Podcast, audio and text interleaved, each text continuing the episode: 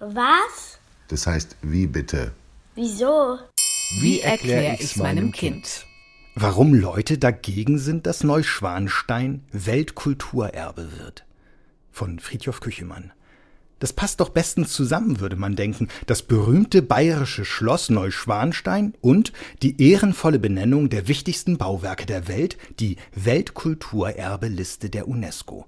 Die größten Namen sind darauf zu finden, die prächtigsten Kirchen, Burgen, Städte aus vielen Ländern und vielen Jahrhunderten, und trotzdem kann es sein, dass sich die bayerischen Königsschlösser, deren bekanntestes Neuschwanstein ist, nicht einmal darum bewerben werden, worum andere Orte jahrzehntelang kämpfen, um die Aufnahme in diese Liste. Und das hat seinen Grund. Man kann eine solche Bewerbung nicht gegen den Willen der Leute in einer Gegend durchsetzen, in der solch ein herausragendes Bauwerk steht. Und es gibt in Schwangau, so heißt die bayerische Gemeinde, in der Neuschwanstein liegt, so viele Leute, die etwas dagegen haben, dass am Sonntag ein Bürgerentscheid klären soll, ob sie nicht vielleicht sogar in der Mehrheit sind. Ein Bürgerentscheid ist so etwas Ähnliches wie eine Wahl. Nur geht es dabei nicht um die Entscheidung für einen Kandidaten oder eine Kandidatin oder eine Partei, sondern um eine Frage.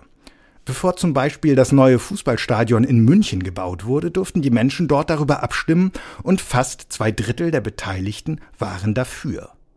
Oder die Bürgerinnen und Bürger waren dagegen, dass der Münchner Flughafen noch eine Start- und Landebahn bekommt. Dann wurde sie nicht gebaut. Auch darüber kann man staunen. Wenn der Flughafen größer würde, könnten mehr Leute dort Geld verdienen. Es gäbe mehr Flüge in die unterschiedlichsten Richtungen. Ist das nicht gut? Aber es gäbe eben auch mehr Dreck und mehr Lärm, wenn der Flughafen größer wäre. Es wäre noch unangenehmer, in seiner Nähe zu leben. Und solche Nachteile waren für die Mehrzahl der Wählenden wichtiger, die vor mehr als zehn Jahren beim Bürgerentscheid mitgemacht hatten. So ähnlich wie beim Flughafen sind die Sorgen der Leute, die in Schwangau in der Nähe des Schlosses Neuschwanstein leben. Lärm und Dreck kommt hier nicht von Flugzeugen, sondern von den ganzen Reisebussen und Autos mit all den Leuten, die in den Sommermonaten die Burg sehen wollen. Es sind viele Besucher, bis zu 8000 am Tag, die allein das Schloss besichtigen. Dann gibt es noch diejenigen, die nur zu einer Brücke in der Nähe wollen, auf der man tolle Selfies mit dem Schloss im Hintergrund machen kann. Diese Zahlen sind schon ein paar Jahre alt und werden nicht kleiner geworden sein. Der Rummel ist also schon riesig, obwohl Neuschwanstein noch gar nicht auf der Weltkulturerbeliste steht. Wie berühmt soll das Schloss denn noch werden? Das fragen sich manche Leute aus der Gegend. Weltberühmt ist sie ja schon, diese 150 Jahre alte Fantasie des bayerischen Königs Ludwig II., der aber nur kurze Zeit hier wohnen konnte und die Fertigstellung des Schlosses gar nicht mehr erlebt hat. Dieses Vorbild aller Schlösser aus den Disney-Märchenfilmen. Der offizielle Titel Weltkulturerbe finden diese Leute würde nur neue Regeln, Einschränkungen und Erwartungen mit sich bringen, wie es in der Umgebung des Schlosses auszusehen hat und was alles so zu bleiben hat, wie es ist.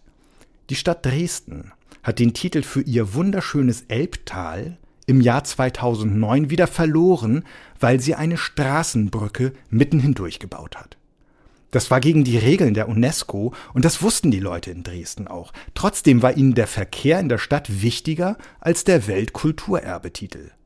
In Schwangau, fürchten die Gegner der Bewerbung, würde es mit einer solchen Anerkennung noch unruhiger und die Preise in den Wirtshäusern der Umgebung würden noch weiter steigen.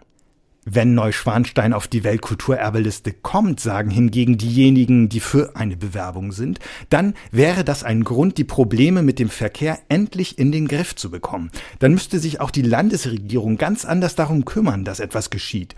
Außerdem könnten dann Leute aus der ganzen Welt den Nachbarn von Neuschwanstein erzählen, wie sie mit ihren vielleicht ganz ähnlichen Schwierigkeiten zurechtgekommen sind. Man könnte voneinander lernen. Überhaupt müsste man womöglich nur einmal darüber nachdenken, wem man sich eigentlich als Besucher des Schlosses und der Gegend wünscht, und dann etwas dafür tun, dass hauptsächlich solche Besucher kommen. Auch Ludwig II., der bayerische König, der sich einst dieses Schloss erträumt hat, wollte hier übrigens seine Ruhe haben. Er wollte keine Besucher auf Neuschwanstein, jedenfalls keine, die er nicht selbst eingeladen hat.